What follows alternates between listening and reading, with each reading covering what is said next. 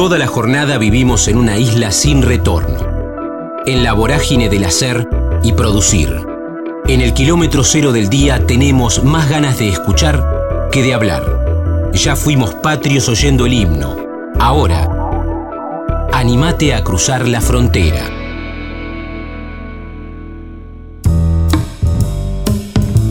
Marcela Ferradas, Yuna Soy Yo, Aurora Venturini, novela, letras, unipersonal, docencia, El Diablo y yo, maternidad, Nacional Buenos Aires, poemas de memoria, El Silencio Cargado.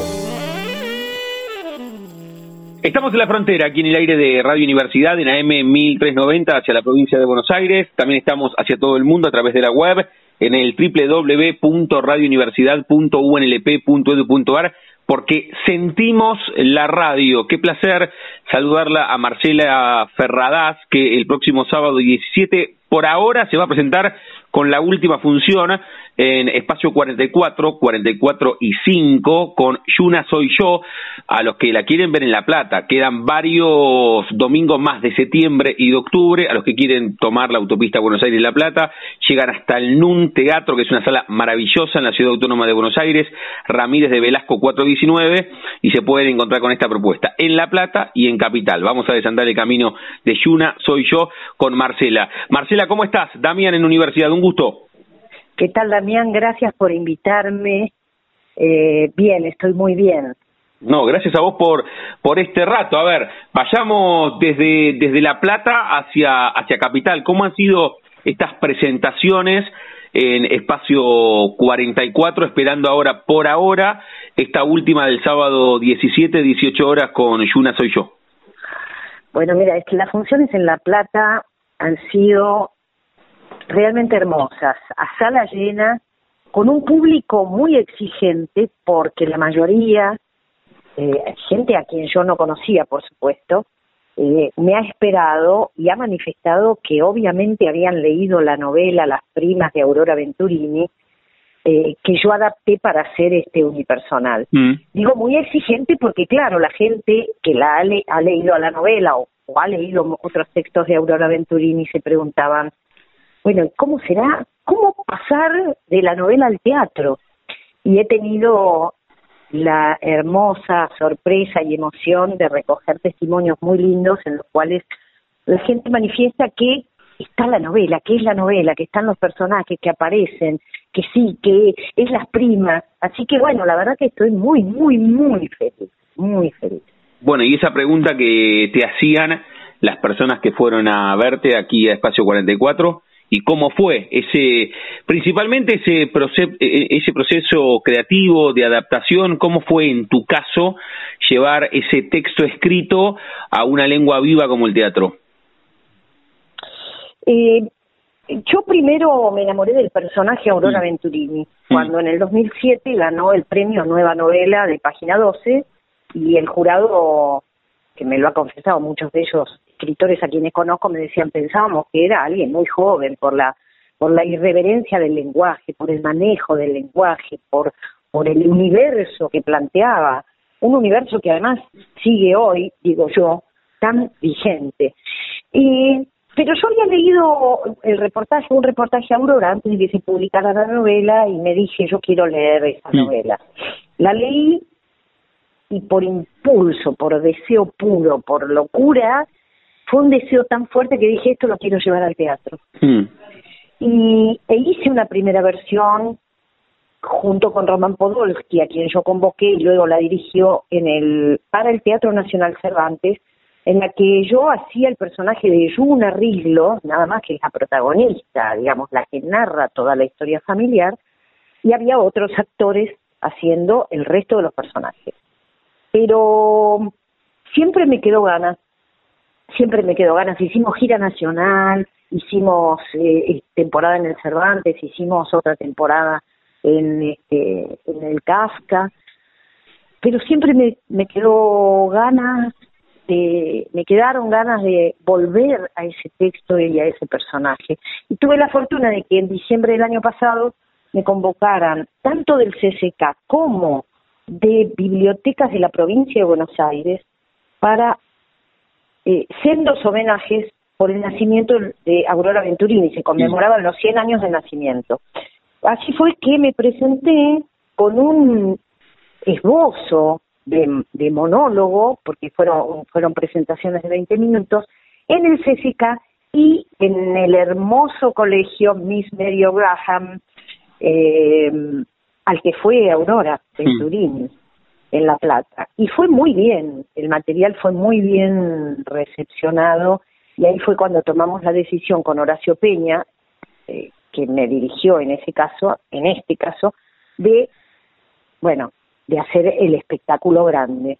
Hmm. Eh, esta nueva adaptación es mía, obviamente sola, y creo que es una versión, te diría, más pegada a la voz de, de Aurora narradora, Yuna Ringlos narradora, hay mucho de autobiográfica, en, autobiográfico en esa novela, y por cierto es una versión más oscura, más eh, donde el, la carcajada del público se detiene ante el horror también de lo que se narra en la novela. Muy bien, muy bien. Nos metes en, nos metes en clima y, y en el espectáculo, eso es buenísimo. Le digo a Marcela Ferradas que nos regala este rato. El disparador, la excusa es que este próximo sábado 17 de septiembre a las 18 horas la pueden ver con este unipersonal, Yuna Soy Yo, y si no, quedan algunos domingos de septiembre y todos los de octubre para ver esta misma obra en la Ciudad Autónoma de Buenos Aires, 19 horas en este caso, en Nun Teatro, Ramírez de Velasco, 419. En La Plata y en Capital, ¿por dónde sacamos las entradas, Marcela? ¿Por alternativa teatral o en el teatro o en los teatros? Bien, bien, por alternativa o, en los teatros. A ver, contaste cómo fue ese proceso creativo, esa primera versión este unipersonal, otra vez la ciudad de La Plata y la ciudad autónoma de Buenos Aires. Eh, contanos, porque recién decía las carcajadas y las risas un poco para exorcizar algunos momentos, imagino, del público, ¿no? Pero sin develar el misterio, contanos un poco también algo más del texto a los que no leyeron la obra, sin spoilear, pero contanos un poco más de qué va. Sí, por supuesto. Las primas, la novela, y también Yuna soy yo, el unipersonal, eh, están narrados en primera persona, en una primera persona que es la de Yuna Riglos, una pintora que deviene muy famosa, pero que ha sido una minusválida reeducada. Y en el espectáculo yo eh, hago el contexto en el cual esa historia emerge, que es que el Museo Nacional de Bellas Artes de la Ciudad de La Plata y, eh, y el Ministerio de Cultura de, la Nación le organizan una retrospectiva de su obra a la pintora Yuna Ríos. Ella aparece leyendo un discurso de agradecimiento y de pronto es tomada por partes de su historia familiar. Una historia familiar en la que eh, hay una madre desalmada, una madre maestra de puntero muy severa, eh, que, la, que la castiga, eh, hay una prima prostituta que la traiciona, y no, no estoy spoileando porque de todas maneras este, la manera en la que surge todo es eh, eh, eh, todas las situaciones. Un profesor, un profesor de, de pintura, Cacho Carmelo Espichafoco, que es el dueño del el ex dueño eh, del departamento eh, que termina comprando Yuna. Y lo que tienen, me parece, eh, de interesante y actual esta novela, que fue escrita en el 2007, eh, que mantiene los ecos y el, espectáculo mantiene los ecos de los temas fundamentales que son el abuso infantil, que son la discriminación, las minusvalías, eh, la historia de las mujeres, el matriarcado, el abandono por parte del padre, eh, el aborto clandestino y sus consecuencias. Eh, todo escrito, insisto, por primera vez en el 2007 por una mujer de 85 años. Mm. Temas que todavía están muy, muy, muy vigentes. Sí, sí, sí. Mientras contabas la temática, decía o, pensaba en realidad para consultarte a vos, cuánta potencia también para para estar sola arriba del escenario, ¿no? Porque, claro, claro, porque a veces cuando estás con, con otros o con otros artistas, es, imagino que se divide la atención. En este caso, el seguidor está 100% encima tuyo. Así es, así es. Es tan terrorífico antes de entrar al escenario y desesperante como, como gozoso, placentero, enormemente feliz cuando estoy en el escenario. Sí, es así, es un salto al vacío, el unipersonal es un salto, al, un salto al vacío, pero eh, cuando lo transcurrís, cuando atravesás el, el miedo que todos tenemos, ¿eh? eh, es hermoso, porque claro, yo sé muy bien, estoy yo sola, y si me quedo con la letra no hay ningún compañero que me salve. Claro. Eh, requiere un grado de concentración extremo, pero es muy, te, insisto, Damián, es muy placentero, muy placentero. Y es muy lindo lo que pasa con este, con este trabajo, qué sé yo, este, eh, llega muy bien y la gente se ríe, llora, se emociona, se conmueve, eh, se pregunta, esto es lo que me dicen, la, me dicen los mismos espectadores, de pronto me estoy riendo y me digo, pero ¿de qué me estoy riendo si es un horror? Bueno, pasan muchas cosas y me parece que está bueno, muy concentrado en 50 minutos. Te iba a preguntar eso, porque me parece que hay muy pocas cosas, Marcela. Con Marcela Ferradas estamos charlando, la excusa es que para los platenses este sábado 17 de septiembre, 18 horas, en espacio 44, 44 y 5 o 5 y 44 pueden encontrarse con Yuna Soy Yo. Estamos hablando con Marcela Ferradas, esta versión de Yuna Soy Yo con la dirección de Horacio Peña, que pueden ver también en el NUN Teatro los domingos a las 19. También puede sacar las entradas por alternativa teatral. Ramírez de Velasco 419. Ahí tiene algunas chances más, los domingos que quedan de septiembre y todos los domingos de octubre. Te decía Marcela que hay, hay muy pocas cosas que tengan un efecto boomerang tan pero tan palpable como una obra de teatro, ¿no? Porque tenés la respuesta inmediata, no solamente por las risas y por las reacciones de los espectadores, sino porque alguno se queda después para contarte cómo, cómo le va. Hoy con las redes alguno te puede escribir también por las redes, pero, pero ese efecto... Sí. sí, sí, perdóname. Sí, sí, sí, Y, lo, y lo hacen, decías... Sí, sí, de hecho muchos espectadores me han me han escrito por Instagram, por por Messenger de Facebook, eh, diciéndome lo que les ha ocurrido con al ver el, el, espectáculo y la verdad que eso me hace tan feliz. Mm. Sí, claro, la respuesta es inmediata. Incluso el silencio cuando el actor percibe, en este caso, el silencio cargado del público, eso también habla. Así que eh, sí, sí, absolutamente, es inmediato. Es, es, em, es eh, eh, al mismo tiempo. Mm. La, ¿Entendés? La respuesta del público es al unísono, es, es junto conmigo, además del aplauso, además de los que me esperan, además de los que me escriben. Sí, sí, absolutamente. Bueno, siempre es así, ¿no? Por más que sea una unidad, puede ser en un unipersonal o en una obra de teatro, sucede siempre. El teatro es así a, ver, me, diálogo entre el espectador y el actor siempre. Ahí te abriste, abriste la puerta del teatro. Ahora vamos a volver a Yuna Soy Yo. Estamos hablando con Marcela Ferradas. Marcela, la, la primera fotografía mental que vos tenés con, con el arte, ¿cuál es? a ver, estás hablando del teatro y de esta obra con, con enorme sentimiento y visceralidad, eh, de manera muy visceral y, desde la emoción también defendiendo esta obra que, que, en simultáneo está en la ciudad de La Plata y en Capital. Vos encontrás en la retrospectiva la, primera fotografía mental que te linkea al arte, no cuando empezaste a trabajar, ¿eh? sino a los tres o cuatro años. Eh, claro. ¿la, la, la, tenés patente? Sí, yo, yo fui muy estimulada, mm. tanto por mi mamá como por mi papá, al arte en general, mm. como, como, como una postura natural, te diría, porque no fue impuesta, no fue premeditada por parte de ellos, sino porque eran siempre consumidores de arte, lectores, eh, mamá escuchaba mucha música, iban mucho al teatro, eh, entonces eso circulaba en mi casa. Y mi mamá, cuando yo era muy chiquita, me, había enseñado y claro, me había hecho aprender de memoria porque yo no leía todavía, y como treinta y pico de versos, de poemas, poemas infantiles que recogíamos de, bueno, yo tenía una colección de libros infantiles graduados para la edad muy hermosa, y mm, sucedía que yo vivía en un barrio, en el barrio de Boedo, en un pasaje en el que todas las familias se conocían y se hacían fiestas populares, eh, en fin, era como una gran familia. Entonces, para los cumpleaños, los casamientos, qué sé yo, del barrio, de la gente del barrio, le pedían a mi mamá si no me podía prestar.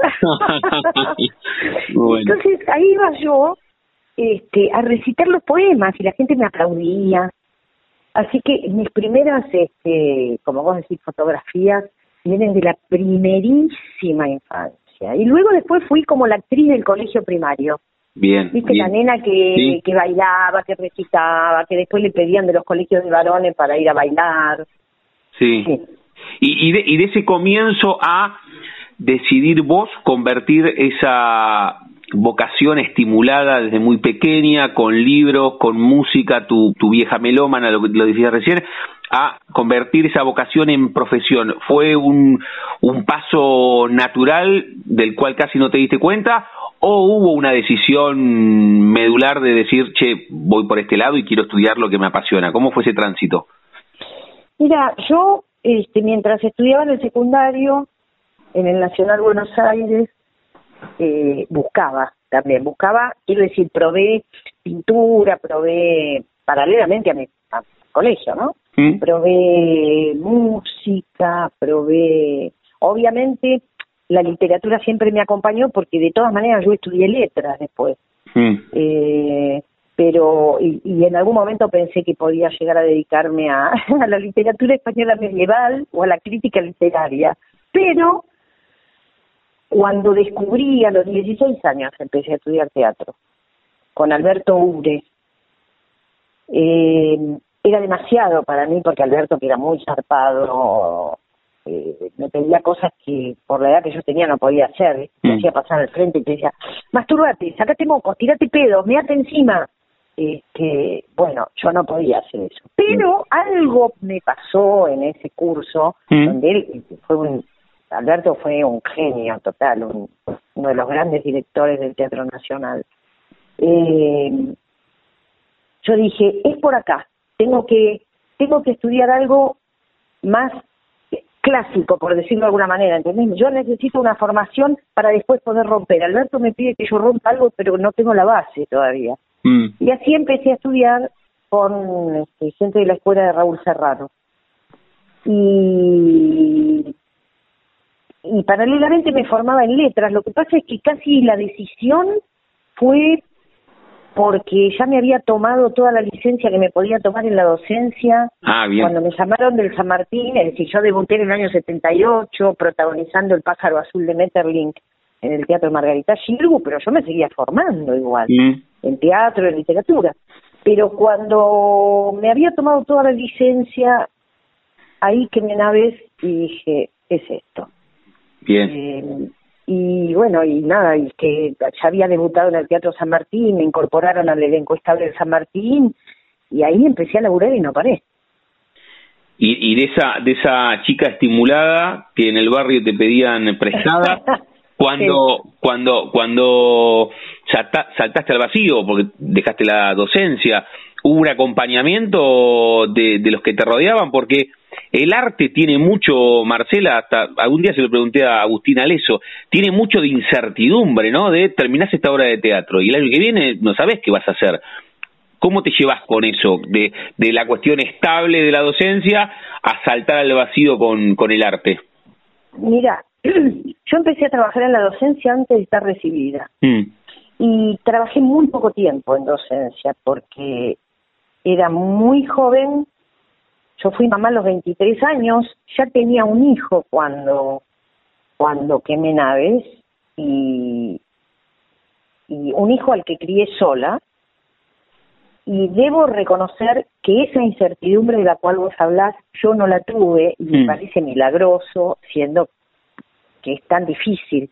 Pero la verdad es que yo he tenido una continuidad de trabajo en teatro y en televisión durante muchísimos años, lo cual me permitió criar a mi hijo, vivir con tranquilidad, eh, lo cual, la verdad, es que no es frecuente, yo lo sé, pero no voy a mentir porque no, no tuve esa incertidumbre, ¿sabes? Eh, a pesar de estar solita con mi hijo. o sea, tenía, tenía, podías tener otras incertidumbres, pero el trabajo lo tenías. Sí, de pronto, de pronto me quedaba un mes sin trabajo, ponele, pero en esa época también había mucho trabajo en televisión y yo laburé muchas tiras, telenovelas en esa época. Ahora estoy dedicada casi fundamentalmente al teatro, hago televisión de vez en cuando, claro, pero eh, tuve una época de mucha combinación de teatro y televisión y que me permitió, la verdad, poder educar muy bien a mi hijo, alimentarlo muy bien y, bueno, y crecer yo profesionalmente también. La charla con Marcela Ferradas, aquí en la frontera, en el aire de Radio Universidad. Le voy a hacer la última pregunta, no sin antes decirlo ahora y después la voy a invitar a ella a que los y las invite personalmente a ver Chuna Soy Yo. Primero en la Ciudad de La Plata, que era la última función por ahora, este próximo sábado 17 de septiembre a las 6 de la tarde, 18 horas, en espacio 44, 5 y 44, aquí en la capital bonaerense. Pero también al mismo tiempo, si no la pueden ver este sábado 17, pueden ir hasta la Ciudad Autónoma de Buenos Aires al NUN Teatro Ramírez de Velasco 419 los domingos a las 7 de la tarde. Ahí tienen algunas chances más porque quedan algunos domingos de septiembre y todos los domingos de octubre. En ambas situaciones pueden sacar las entradas en el teatro o a través de alternativa teatral. Marcela, cerramos cada una de las charlas jugando con el nombre de nuestro envío, yo a todas y a todos les pregunto si tienen un momento frontera en sus vidas, que no se refiere a un lugar geográfico, sino un momento rupturista, bisagra, decisivo, que puede ser personal o profesional. Recién hicimos la retrospectiva y vos tenías muy pocos años y te pedían prestada en el barrio e ibas a recitar esos versos, o cuando empezaste a trabajar en el San Martín o alguna obra muy puntual, o, o recién dijiste la maternidad o un viaje, o tuviste apendicitis a los 10 y sentiste miedo por primera vez. ¿Podés elegir un momento frontera en tu vida? El nacimiento de mi hijo. No tenés ninguna duda, es ese. Y es que es un cambio total muy grande porque te corre de mirarte el ombligo. Y a pesar de eso, y a pesar de eso, eh, seguir sosteniendo, creciendo y desarrollando esta profesión. Mm. Sí, en, el contexto que decía, ¿no? Que además lo hiciste sola.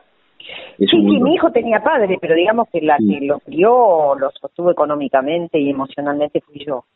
Muy bueno. Eh, eh, entonces es una decisión, sí, sí, es un momento bisagra.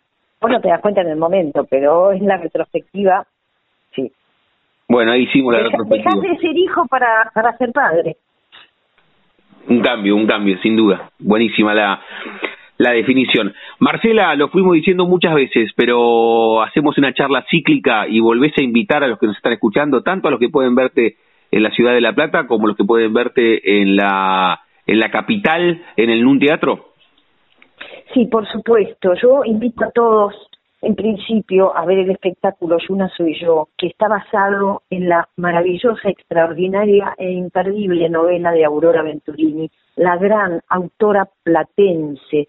Y le pido a todos los platenses y a los de Cava que no dejen de leerla Aurora Venturini. Dicho lo cual, les recuerdo que estoy este sábado 17 a las 18 horas en el Teatro Espacio 44, eh, sí, a las 18 horas en la avenida 44 y 5, y que los domingos que restan de septiembre y de octubre estoy en el Teatro NUN a las 19 horas. Para ambos casos las, las entradas se compran por alternativa o en los teatros. Y agradezco enormemente la posibilidad de estar en La Plata, ciudad que amo profundamente y a la cual voy desde muy joven porque me encanta por el puro placer, por el puro placer de recorrerla. ¿Te acordás la, la, primera vez que viniste a La Plata por el teatro? ¿A dónde, a dónde fue? ¿Qué trajiste? ¿Te acordás? No. Al Podestá, sí, sí, sí. Creo que la no me acuerdo, eh, eh, se me confunden las fechas, pero espera, déjame pensar. Eh, Creo que la primera vez fui con El Diablo y Dios de Jean-Paul Sartre, dirigido por Manuel Yedbarni, con este. Sí, con El Diablo y Dios. Y luego estuve también en el Podestá con la casa de Bernarda Alba. Bien. Eh, y estuve otra vez más y no me acuerdo con qué. Pero bueno, este, siempre se vuelve a La Plata. Es, un gran amor que tengo por esa ciudad. Y me, además me la regaló Aurora. Entonces, bueno, para mí es doble, doble felicidad. Muy bueno, muy bueno. La charla con Marcela Ferradas que la pueden disfrutar este sábado 17 aquí en la ciudad de La Plata, en espacio 44 con Yuna Soy Yo. Pueden sacar las entradas en el teatro o a través de Alternativa Teatral. Marcela, gracias por este rato, eh, por contarnos de la obra, porque te prestaste también a la retrospectiva, al diálogo, más una charla que una entrevista. Así que gracias por este rato. Yo te agradezco, Damián, agradezco a los oyentes, fue un placer estar hablando con vos. Bueno, te mando un beso enorme, ya nos vamos a conocer. Claro que sí, te espero en el teatro. Dale, dale. dale el sábado. Nos vemos, nos vemos el sábado entonces, dale. Un abrazo. Beso Buenas tardes.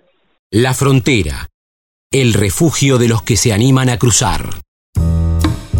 Horacio Rafart, El Joker, Compañía Teatral La Cuarta Pared, Itinerantes, Lima, Búsqueda de la Felicidad, Renuncia, Desafinados en Radio, Paternidad.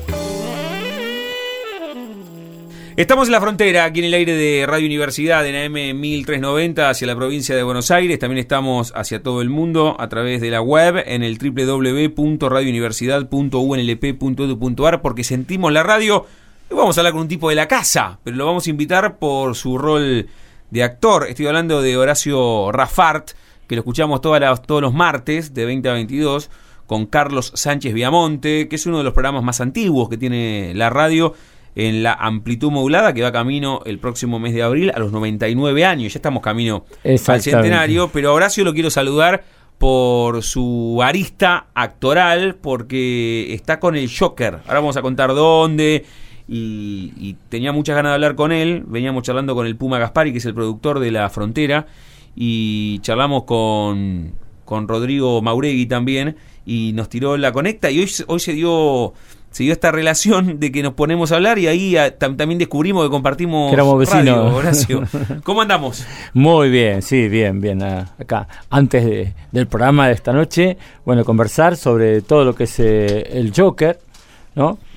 Bueno, primero que todo yo mm, soy Horacio Rafarzo, soy director del grupo teatral La Cuarta Pared, de acá de la Ciudad de La Plata, ya cumplimos 30 años y bueno, hemos podido presentarnos en más de 30 países. Para, para que se, ya, eh, aunque sea un dato estrictamente cuantitativo, cuantitativo, tiene muchísimo de simbólico. Además, ahí hay una coincidencia: 30 países en 30 años, o más, o más de 30 países, dijiste recién. No, es un poquito más. Un poquito más. 32, pero una cosa así. ¿Sabes que, ¿Sabes que vengo hablando con, con otros artistas y cuando hablan de, che, hace tantos años con esta misma compañía teatral, hay muchísimo de lo que de lo que ustedes sienten por el teatro, ¿no? Un, término que es la perseverancia con el mismo nombre, con el mismo grupo. Por supuesto que debe haber habido en 30 años ingresos y egresos, porque alguno se fue a vivir a otro lado, porque tuvo otras propuestas. Pero cuando vos decís, con la cuarta pared, hace 30 años que venimos, es muchísimo, Horacio.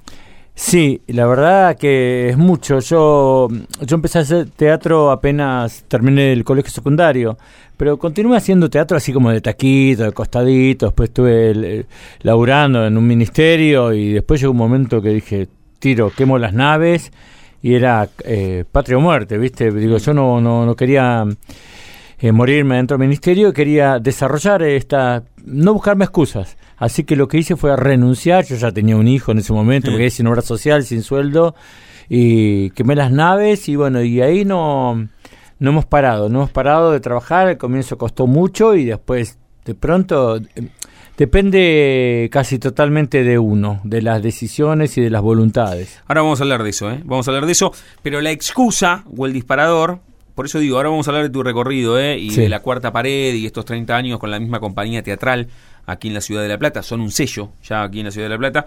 Pero contanos de El Joker.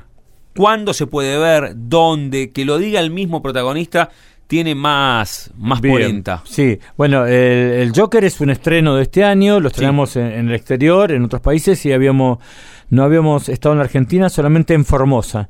Y bueno, volvimos al barrio, como Ah. quien dice, porque hacía como tres años que no trabajaba en La Plata. Eh, y, Porque vos sos un tipo itinerante. ¿estás? Sí, sí, sí. Es eh, la cuarta pared es eh, un- una compañía itinerante. Por lo general estamos seis meses afuera por año. Qué loco. Y mientras algunos estamos acá, ahora tenemos una parte del grupo que está en Ecuador y otra en Colombia. Ahora vamos a hablar de cómo trabajaron durante la pandemia también y Uf. cómo se frenó sí, sí, sí. todo eso, porque hacer una compañía itinerante con el teatro Exactamente. en, en ese mundo distópico que nos propusieron se paró absolutamente todo. Totalmente. Pausa total. Pero, pero te corté con el Joker. No, no, no, sí. Y bueno, y hicimos una función en Formosa y después, bueno, llegamos acá a La Plata y no, tenemos función el domingo que viene, este domingo mm, eh, que es 18 ¿Sí? y el otro domingo. O sea, El- quedan el los dos domingos, dos de septiembre. de septiembre. O sea, y listo, y se termina Eh, sí, sí, Porque- sí, sí, sí. Por viaje, por viaje. por viaje, sí. ¿Y desde Eh, cuándo y desde cuándo están con el Joker? ¿Cuán- ¿Cuántos domingos fueron? Eh, hicimos en agosto, o sea, lo Sí. que pasa se fueron agotando todo, Claro, entonces claro. tuvimos que poner y poner y ya van como seis funciones. Y Esto quedan es dos. En escenario 40, En escenario 40, sí. el domingo a las 20 Sí. queda el 18 y el 25. los Exactamente. últimos dos domingos de septiembre. Exactamente. ¿Cómo sacamos las entradas por alternativa? Por alternativa teatral y algunos sí, que han tenido suerte han conseguido alguna que ha dejado, que ha devuelto alguna persona. Eh, escenario 40 queda en 40 entre 18 y 19. Bueno, bueno. ¿Y, y a, a qué crees que se debe? Más allá de la cuarta pared es un sello de esta compañía, 30 años, tiene que ver con la propuesta de lo que significó también la, la peli El Joker, tiene que ver con que mucha gente tenía ganas de volver a verte. ¿Con qué? Esto que, porque está buenísimo, pero es, es teatro independiente y que se agoten las funciones es una gratísima novedad. A ver, eh, sí, qué sé yo, yo, mm, o sea, vivo de esto, entonces para mí es eh, común estar todo el tiempo trabajando, haciendo funciones Sí. constantemente. Entonces por ahí un montón de, de cosas no, no te das cuenta. Más este trabajo lo estrenamos en el exterior. Y peor ahí, digo, ¿cómo nos va a ir? Eh, todavía habían, estaban las cepas en enero de este año. ¿Dónde estrenaron El Joker con En la Lima. compañía? En Lima. En Lima. En Perú. Para, Hicimos- ahí sí. el mismo idioma, porque ustedes siempre con, con el castellano. Exacto, siempre con el castellano. Ok. Sí, sí, sí, sí, sí. Después hicimos eh, Ecuador, después hicimos Chile y después vinimos porque hicimos temporadas muy largas en todos los lugares. Y bueno, nos fue muy bien en el exterior, pero terriblemente bien. Pues Hicimos cuatro funciones por semana, eh, salas llenas, sala de, estoy hablando de 300 personas eh, por día. Qué copado es, Horacio, ¿eh? Y lo que pasa nosotros ya eh, son lugares donde ya vamos hace muchos años también. Entonces como que también venimos y nos cautivo. arrastra eh, otros trabajos. Pero bueno, cuando vos viajás tenés que llevar trabajo potente, trabajo no para pasar el momento, porque si no después la gente no va. Mm. La gente se ensarta una vez, después no te va a ver más. Entonces una constante eh, tener que remar y remar en tu aspecto artístico y todo eso, ¿no?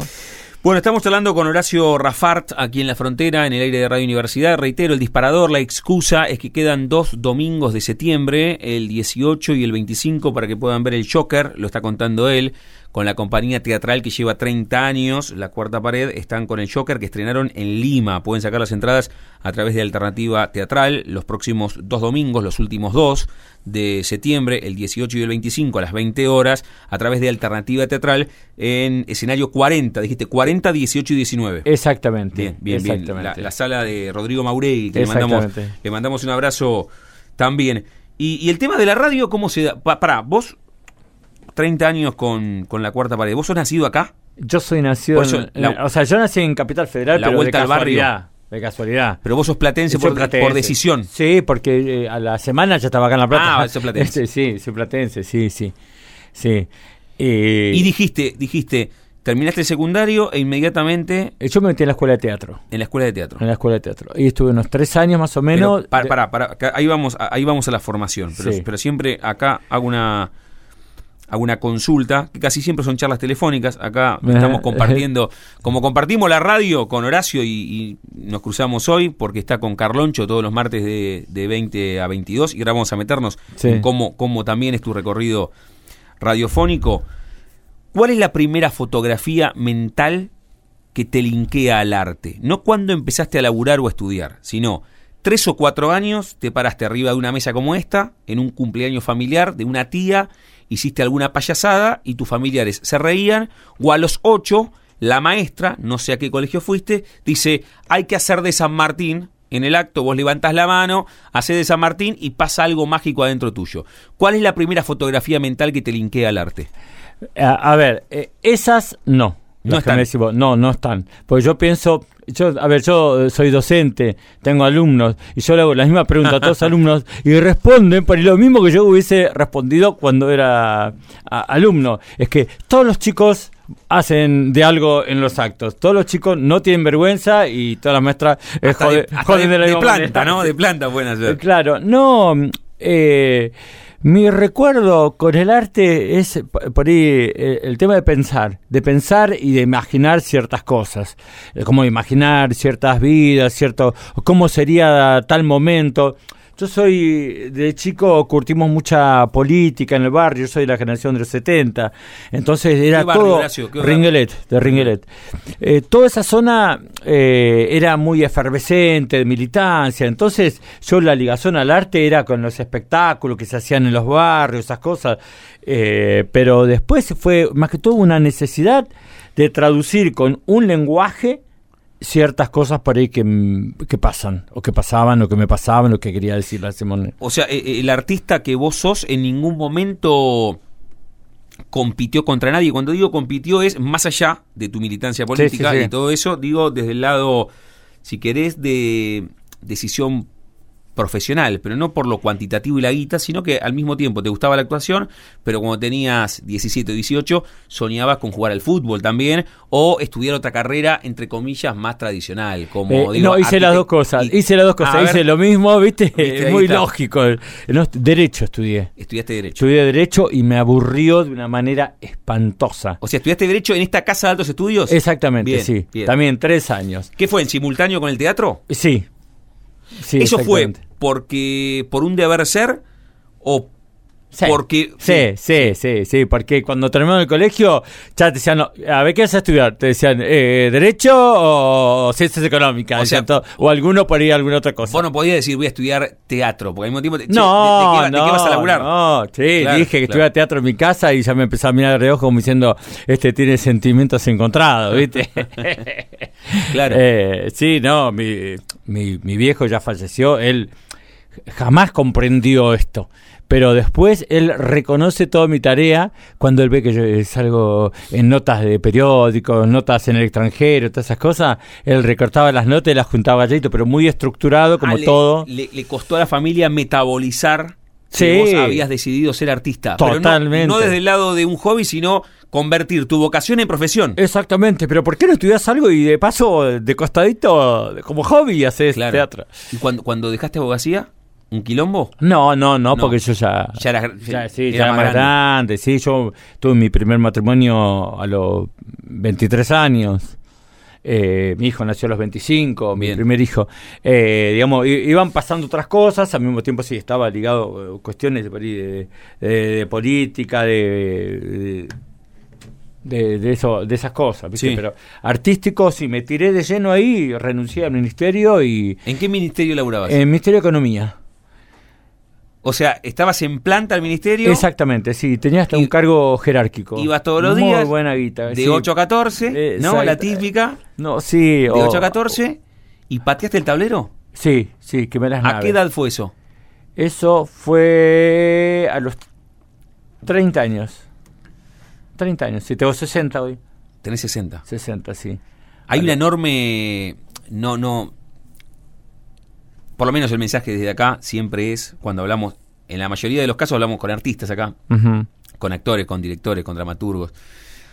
Que hay toda una decisión valiente de hacer lo que uno tiene ganas de hacer. Cuando vos contabas esta parte, se me vienen dos frases. Primero, un, un día lo charlé con Daniel Fanego, y Daniel Fanego Ah. también tenía un laburo en una oficina y una compañera o un compañero lo fue a ver actuar. Sí. Porque al mismo tiempo trabajaba en un banco, creo, en un banco. Entonces, bueno, trabajaba en un banco todos los días y el viernes o el sábado hice una función. Y a la otra semana el compañero o la compañera le dijo, pero ¿por qué venís acá? Lo había visto tan bien, actuando, Sí, tan, tan pleno, claro. y él se paró y renunció. Se paró y renunció. Me parece tan emocionante esa historia, que es espectacular. Hacer lo que uno tiene ganas de hacer. Porque no es que tenés cuatro o cinco vidas. Che, ahora No. voy, a, voy a trabajar en una oficina y en las próximas cuatro vidas soy actor porque me gusta. Pero hay tú una decisión valiente también, Horacio, porque vos ya eras padre ahí, ¿no? Exactamente. Te quedaste sin, sin obra social. sí, la todo. vacuna del, del pibe Todo. la piba, un montón. No, no. los es la lucha contra uno mismo. Ahí está todo. Después uno lo termina resolviendo. No estamos en el medio del monte que no sabemos qué vamos a resolver. Acá, eh, a ver, los clase media no nos morimos de hambre. Tenemos rebusque, hay lugares, que eso. Alguna haces. Hmm. Alguna movida haces. Aunque sea salir a pintar casas. Sí, sí, sea, sí, sí, sin duda, sin duda. Con Horacio Rafart estamos charlando, disfrutando este momento. La charla, el disparador, es que está protagonizando el Joker. Quedan dos domingos para disfrutarlo Horacio en escenario 40, ahí en 40, 18 y 19, la sala de Rodrigo Mauregui. Pueden sacar las entradas a través de Alternativa Teatral. Reitero, quedan dos domingos, el domingo 18 y el domingo 25. Después se van de gira, ¿no? Sí, Y- sí, y sí, ¿Siguen sí. con el Joker? Sí, sí, sí, sí, con el soccer tenemos ya, hay algunos, bueno, eh, el más importante es, tenemos unos contratos en Perú como de tres meses. O sea, arrancó el Joker Sí, sí, sí, sí, sí. en sí. Lima Sí. y ahora vuelven a Perú. Sí, sí, sí, sí. eh, eh, el circuito de este país de Latinoamérica lo hacemos casi todos los años. Hmm. Hace como 15 años que hacemos un circuito de festivales y de temporadas. Eh, sí, y ahí en Lima tenemos una movida gigantesca hace ya muchos años. Sí. Eh, recién decías, la lucha es con uno mismo, ¿no? Eh, eh, la canción de, Sí. de Baglietto, la lucha es igual, igual contra uno mismo. ¿Cuáles fueron esos primeros, ahí contaste tu origen, cómo, Ujú. cómo se dio que te gustaba la actuación o el arte? ¿Cuáles fueron los primeros laburos? Vos terminaste secundario, te vas a estudiar teatro, ¿cómo empezás a laburar? Los primeros bolos. A ver, los primeros eh, bolos eran de grupos que habíamos armado, que eran de ex estudiantes, estudiantes así. Hicimos varias cositas, sino de algún taller para ir en Buenos Aires, esas co- cositas cortas. Pero en sí eh, es cuando yo tomo la decisión. Yo había armado también un grupo de humor negro que por eso por los 90 era muy hard, muy fuerte, se llamaba Exequias. Era- sí, humor negro. ¿Con platense también? Sí, todos platense. Eh, escribíamos los textos y hacíamos unas cosas muy, muy bizarras para la época. Eh, pero al mismo tiempo, después, bueno, yo me fui del ministerio y entre varios alumnos que teníamos, eh, dije, bueno, voy a armar el grupo este y arranqué con una obra clásica, La Dama del Alba de Alejandro Casona, y la empezamos a trabajar en colegios. Apenas largamos el, el eso, origen, sí. el origen tuyo con la cuarta pared no es un teatro tradicional, sino que comienzan en colegios. Eh, las primeras funciones, no, eh, es en un teatro hacemos. Ah, Invitaban, teatro. sí, Ah, iban los del colegio, iban al teatro. Bien. Sí. Eh, y con eso eh, hacíamos eh, dos funciones por día, a la mañana y a la tarde. Y los viernes hacíamos eh, a la noche también. Y los domingos hacíamos humor negro. Fue un momento de muchísimo trabajo, de muchísimo, ponerle hasta dinero, si se puede pensar, porque yo tomé todos los alumnos para trabajar, pero eran todos pibitos del colegio secundario. Claro. Y estaban todos con mucha guita. Armamos una cooperativa y, y- y todos cobraban muy buena guita. Pero, o sea, en, el momento que renunciás Sí. al ministerio, aparece todo esto de aparece- golpe. por eso no, ni siquiera tuviste un bache de no, to- de no tener laburo. Eh, Tal vez unos meses, tal- unos meses. unos después, meses. Unos meses después. Pero me costó empezar a mover La- esta la rueda. bicicleta, la rueda. Pero también era, viste, uno estructurado, acostumbrado, que no te falte la guita, de pronto te falta la guita, te empieza, viste, y no, no tenés de dónde sacar. Si uno tiene un laburo estructurado con salario, lo hace. Claro. Lo tarjeteás, como sí, quien dice. eh, el aguinaldo, ¿no? El- el- sí, y acá eh, nada, más que todo era cuando eh, venía mucho mm, bienestar económico, era bueno, ve- veamos a ver qué pasa, no puede parar porque si no, ¿qué pasa si nos queda? Y así. Y después decidimos cortar un poco eh, la cantidad y apuntar a la calidad. Bien, Bien, bien. ¿Y cómo, cómo siguió? O sea, la primera obra que dijiste de Alejandro Casona. Eh, sí, La Dama del Alba, después vino eh, Una vida difícil, eh, Antígona Vélez, después, bueno, La lección de Ionesco, que fue con la primera obra que estuvimos nueve meses en el exterior de gira. Ahí quería ir. ¿Cómo esta compañía teatral de La Plata, La Cuarta Pared, que ya tiene 30 años, con Horacio Rafart estamos charlando, ahora vamos a volver al Joker, que pueden, pueden disfrutarlo los próximos dos domingos, el 18 y el 25, en escenario 40, 40, 18 y 19. Pueden sacar las entradas por alternativa teatral. Los domingos 20 horas, quedan dos funciones, después se van a Lima, listo, se van a Perú. Capaz que recorren otras zonas incaicas, pero quedan dos con, con Horacio. ¿Cuándo salen de la Argentina? ¿Cuándo deciden que esta compañía platense sea una compañía itinerante y que lleve tantos años girando principalmente por América Latina. A ver, el sueño de todos los grupos teatrales es girar. Son las giras. Sean a Berizo, a Ensenada, a Trenquelauquen, a Mar del Plata, Jujuy o a Corea. Es el sueño de toda la gente salir. Y a ver, yo cuando vuelvo, cuando quemé las naves ya no era un pibe y yo no podía, no tenía no, eh, plan B. Yo tenía, me tenía que ir bien o me tenía que ir bien tenía que sobrevivir y tenía que hacer teatro o hacer teatro. No, no, ya había decidido que era el camino así. Y mm, la gira sale a partir de una, una mentira. A ver, ¿cómo? Una, mentira. Me han llamado de eh, los primeros momentos de un grupo de teatro, les encanta salir, no se encanta salir en los diarios, esas notas, todas esas cositas, ¿viste? La gente compra. o, sea, el artista se piensa que es famoso y que es bueno, pues sale en un diario, sale en un medio. Bueno, a nosotros nos pasaba lo mismo. Y nos llaman, habíamos terminado casi una temporada acá en La Plata, y del diario Hoy, que era nuevo. Sí. Y nos llama... Ubicanos este en la línea de tiempo, eh, Horacio, ¿qué año es eso? Estoy hablando 90 y... 94. 94. 94. Y El, el, tipo nos hacía una nota, entonces le contábamos todo lo que habíamos hecho, el año, la historia de la cuarta pared. Que era, tenía dos años, un año y medio, un año. Y, el tipo estaba así, acomodado, aburriéndose, viste, nos miraba. No los escuchaba, claro. No escuchaba, ¿te das cuenta? Y después dijo, no, no, y algo importante así, ¿no tienen?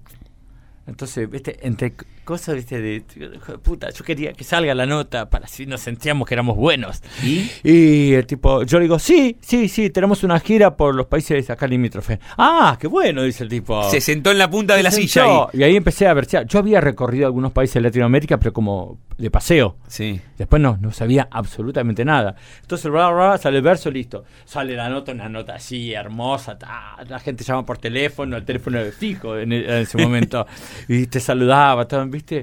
Y nosotros, no, al chiste, nos cagamos a risa ahí. Y después digo, ¿Y si vamos? ¿Qué bajón? No, no, primero que ah. bajón. Pues te empiezan a llamar. ¿Y qué vas a hacer el verano? ¿Te vas a esconder? Eh, ¿Entendés? Pues está bueno que parezca, pero viste, viste te deprimís. Sí, sí, sí, sí. Entonces yo me junto con el grupo de muchachos. ¿Y si lo hacemos? Obvio, todos dijeron que sí, todos dijeron que sí, todos dijeron que sí. Empezaron a pasar, poner 3, 4 meses y se iban bajando, bajando, bajando, bajando, bajando. Claro, pero además por, los, por el viaje. Exactamente. Quedamos tres. Y decidimos viajar los tres. Primero en, eh, en, tren a Chile. Ah, en tren. A Mendoza. Mendoza cruzamos. De ahí, tra, tra, y así. Tenemos un contacto de, una persona ahí en Santiago. Para, antes, antes del WhatsApp y las redes sociales. O sea, 94. Yo me manejaba en, los festivales con todos los lugares por carta. Qué loco, qué loco. Por carta. Y la primera presentación en el exterior, ¿dónde es y con qué obra? Eh, la lección de Ionesco sí. en, Lima. O sea que para, para, para vos Lima es tu casa profesional. Y yo en, Lima, a ver, paso cuatro meses por año, así ya un montón de años. Es más, hasta mi hijo, que cumple mañana 11 años, es importado de Lima. Mira vos, eh, ¿cuántos pibes tenés, Horacio? Tengo tres hijos. Tengo uno grande, de 34. Sí. Eh, uno que tiene 19 y este que tiene 11. Qué loca. Que mañana cumple 11. es limeño. Qué buena historia. Mi esposa también es limeña. Qué buena historia. Y después que dijiste, con la cuarta pared, que es esta compañía teatral nacida, el origen en La Plata, Sí. más de 30 países Sí. girando. Sí. Ahora tienen tres o cuatro meses con el Joker en Lima. Pero ¿hasta dónde llegaron? Con el teatro que vos decís, che, mirá dónde estoy. Finlandia. Bueno, no. El- el- el- el pa- punto- este, dale. pa- para mí es eh, ponerle, puede llegar a ser Moscú. Estuvimos en Moscú. ¿Haciendo estuvimos- qué en Moscú? Eh, ¿Qué obra? Una obra mía que se llama Treblinka. Una obra que yo estrené en el 98. Que marca un paralelismo entre los campos de concentración nazi y lo que pasó acá Uf. durante la dictadura argentina. Terrible. Mundial 78, Guerra de Malvinas, es como un collage, eh, mucho, eh, mucha imagen y muy poco texto. Entonces eso me permitió llevarla muy bien. Yo la estrené acá en La Plata y al toque me invitan del Instituto Internacional de Teatro. Eh, estuve cuatro meses recorriendo Europa con funciones en las capitales Con esta obra, con esta obra mía. Yo solo. un unipersonal. lo- sí, pero hasta yo fui solo porque los otros nadie podía, yo que yo me mando solo. Ahí sí también. Treblinka. Qui- Quijotada. Terminé yo en Polonia sin saber hablar apenas inglés, ahí hablaban todo ruso, polaco. ¿No estuviste en Varsovia? Estuve en Varsovia, en Cracovia. Mirá vos. Estuve en Ucrania, estuve en Bielorrusia, eh, Alemania, eh, Eslovaquia, eh, Austria, Dinamarca, Suecia. Bueno, ¿Y Treblinka es tu primera obra con vos como, como dramaturgo? Mm, no, hice, sí, sí, puedo decir que sí, porque las otras eran cosas de humor, Bien. era como más de cabotaje, era más... O sea, la, la obra obra es Sí. esa, tu ópera prima, Eh, sí, sí, exactamente. y que además la actuás, es Sí. unipersonal, recorriendo las capitales de Europa. Exactamente, sí. Sí, sí, loco. sí, sí, sí. Sí, sí, eso fue... eh, eh, También viajar te cambia la cabeza. Nosotros en nuestro primer viaje eh, lo, lo que aprendimos era que no sabíamos un carajo de teatro. que éramos bestias, que éramos brutos e ignorantes de teatro. Todo el mundo piensa que acá, estamos acá en La Plata, y miramos todo a Buenos Aires y si podemos miramos a Europa.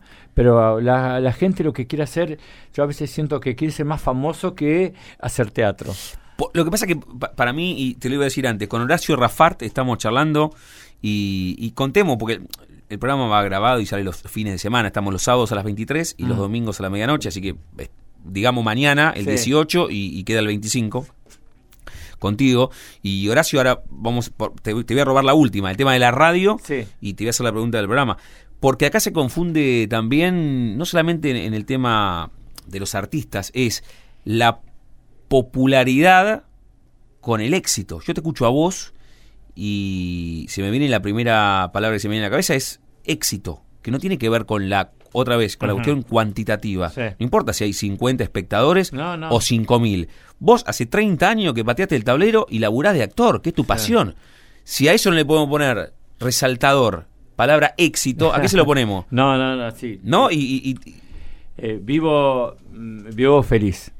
Vivo feliz. Para mí los días de función es, es el día. Es como un- si estuviese esperando un fanático el clásico. Claro. Viste, para mí es eso. Yo ahora estoy esperando el, domingo. El domingo. to- Toda la semana. Qué bueno. Con Horacio Rafart estamos charlando, ya que estamos en la radio, y a Horacio lo pueden escuchar todos los martes de 20 a 22, el programa Desafinados de Carlos Sánchez Viamonte. ¿Y a la radio cómo llegas? ¿Es esta tu primera experiencia? Eh, ¿Qué no, relación has no. tenido con la radio? A ver, eh, yo a Carloncho lo conozco de la escuela de teatro. Claro. O sea, del 81 también. Tiene toda esta misma historia que te estoy contando. Y, ¿Formó parte de la cuarta pared? No. No, no, no, no, no, no, él no, él no, él estaba con otro grupo. Y, mm, y siempre tuvimos contacto con él y yo con la radio, yo tenía un programa eh, que en la radio El Favero, Radio Estación Sí, Sur, claro, sí. que se llamaba De Frente Manteca, Sí. con una compañera Perla 10. Ella también, cuestiones políticas, sobre todo eh, durante, durante el macrismo. Durante el macrismo eh, te- tuvimos el programa como para levantar lo que eran conflictos sindicales de Mm. la región, viste que la gente puteaba Piquete, no sabía por qué, explicábamos todas esas situaciones. Sí.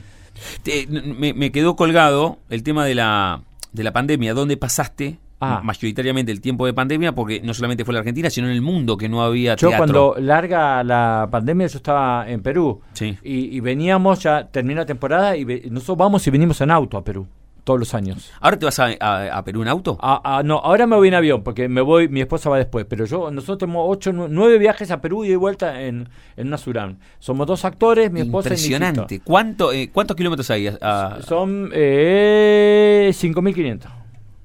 ¿Y lo, lo hacen en, cuan- en cuántos días? Lo hacemos en... eh, ponerle 6 días si lo hacemos tranqui. Lo podemos hacer en 5 días. Bien. Porque ya sabemos dónde ir, dónde parar. Pero dónde para, para, de acá a Lima, ¿dónde paran? Dan- dan- dámelo. De acá a Lima hacemos A ver, eh. La Plata, eh, Tucumán. Antes, antes parábamos más.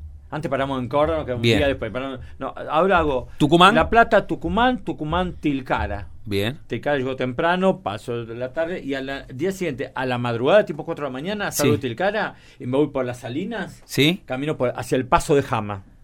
Ahí ya estoy a media mañana, ya estoy arriba en el Paso Jama en migraciones. De ahí abajo tengo San Pedro Atacama, tomamos agua, comemos algo rapidito y le damos todo por el desierto de Atacama, Antofagasta, todo eso. Y estamos ya llegando a la medianoche, pasada la medianoche, a la frontera de Chile con Perú. Hacemos migraciones, después hacemos migraciones en el lado de Perú y estamos en la ciudad que se llama Tacna. Y ahí en Tacna ya tenemos un lugar, un hotel para dormir y estaremos durmiendo ahí tipo 2 de la mañana. Además de la pasión por la actuación, pasión por manejar, ¿no? ¿Te gusta? Sí, ¿Te gusta sí, manejar? sí, sí. Gusta manejar, sí. La charla con Horacio Rafart aquí en la frontera. Horacio, te vamos a dejar ir a hacer el programa porque lo voy a decir, estamos grabando esta charla antes de Desafinado, que todos los martes lo escuchan a Carlos Sánchez Viamonte y Horacio Rafart de 20 a 22 aquí en el aire de la primera radio pública en el país, la primera emisora universitaria en todo el mundo. Ahora vamos a volver al Joker. Quiero que vos invites a todos los que están escuchando. Pero antes, la última pregunta la hacemos jugando con el nombre de nuestro envío. Yo a todos y a todas les pregunto si tienen un momento frontera en sus vidas que no se refiere a un lugar geográfico, sino a un momento rupturista, bisagra, decisivo, que puede ser personal o profesional. Haber bateado el tablero a los 30 cuando trabajabas en el ministerio y renunciaste, haber sido padre por primera vez, el primer viaje, ese viaje a Lima o la primera presentación en Rusia, uno solo, el momento frontera de tu vida. ¿Puedes elegirlo? Y, y sí, te- yo siento que son dos los momentos. A ver, dale, dale. Mom- a, mí algo que me ha cambiado la vida totalmente es la paternidad. Bien. La paternidad y, e incluso también desde la paternidad yo decido eh, la profesión. Bien. Porque yo siempre pienso de que eh, los hijos tienen que tener un padre feliz. Mm. Un padre feliz. Lo mejor que le puede dar a los pibes un padre feliz.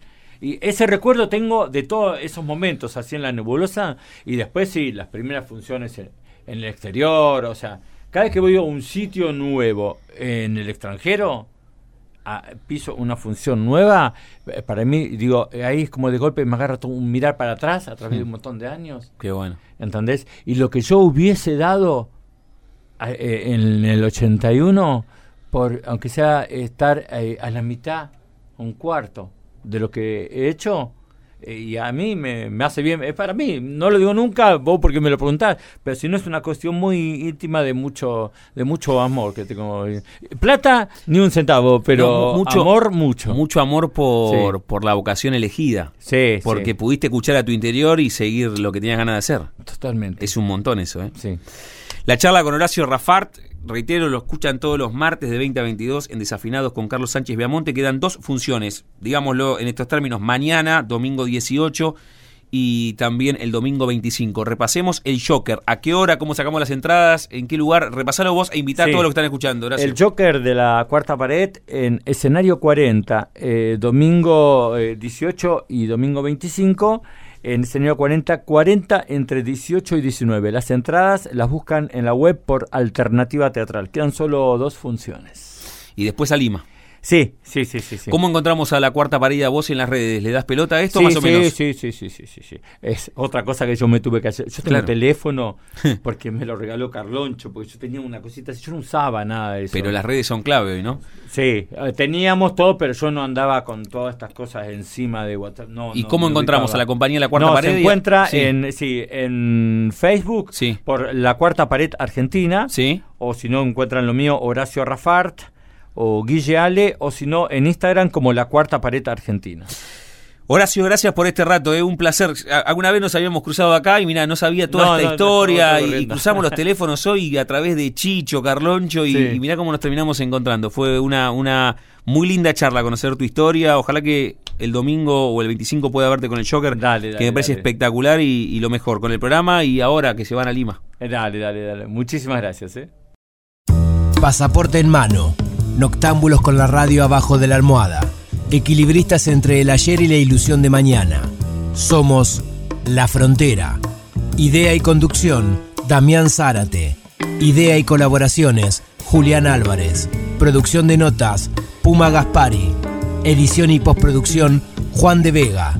Idea sonora, voz y edición, Diego Carrera. Voz artística, Pablo Dupuy.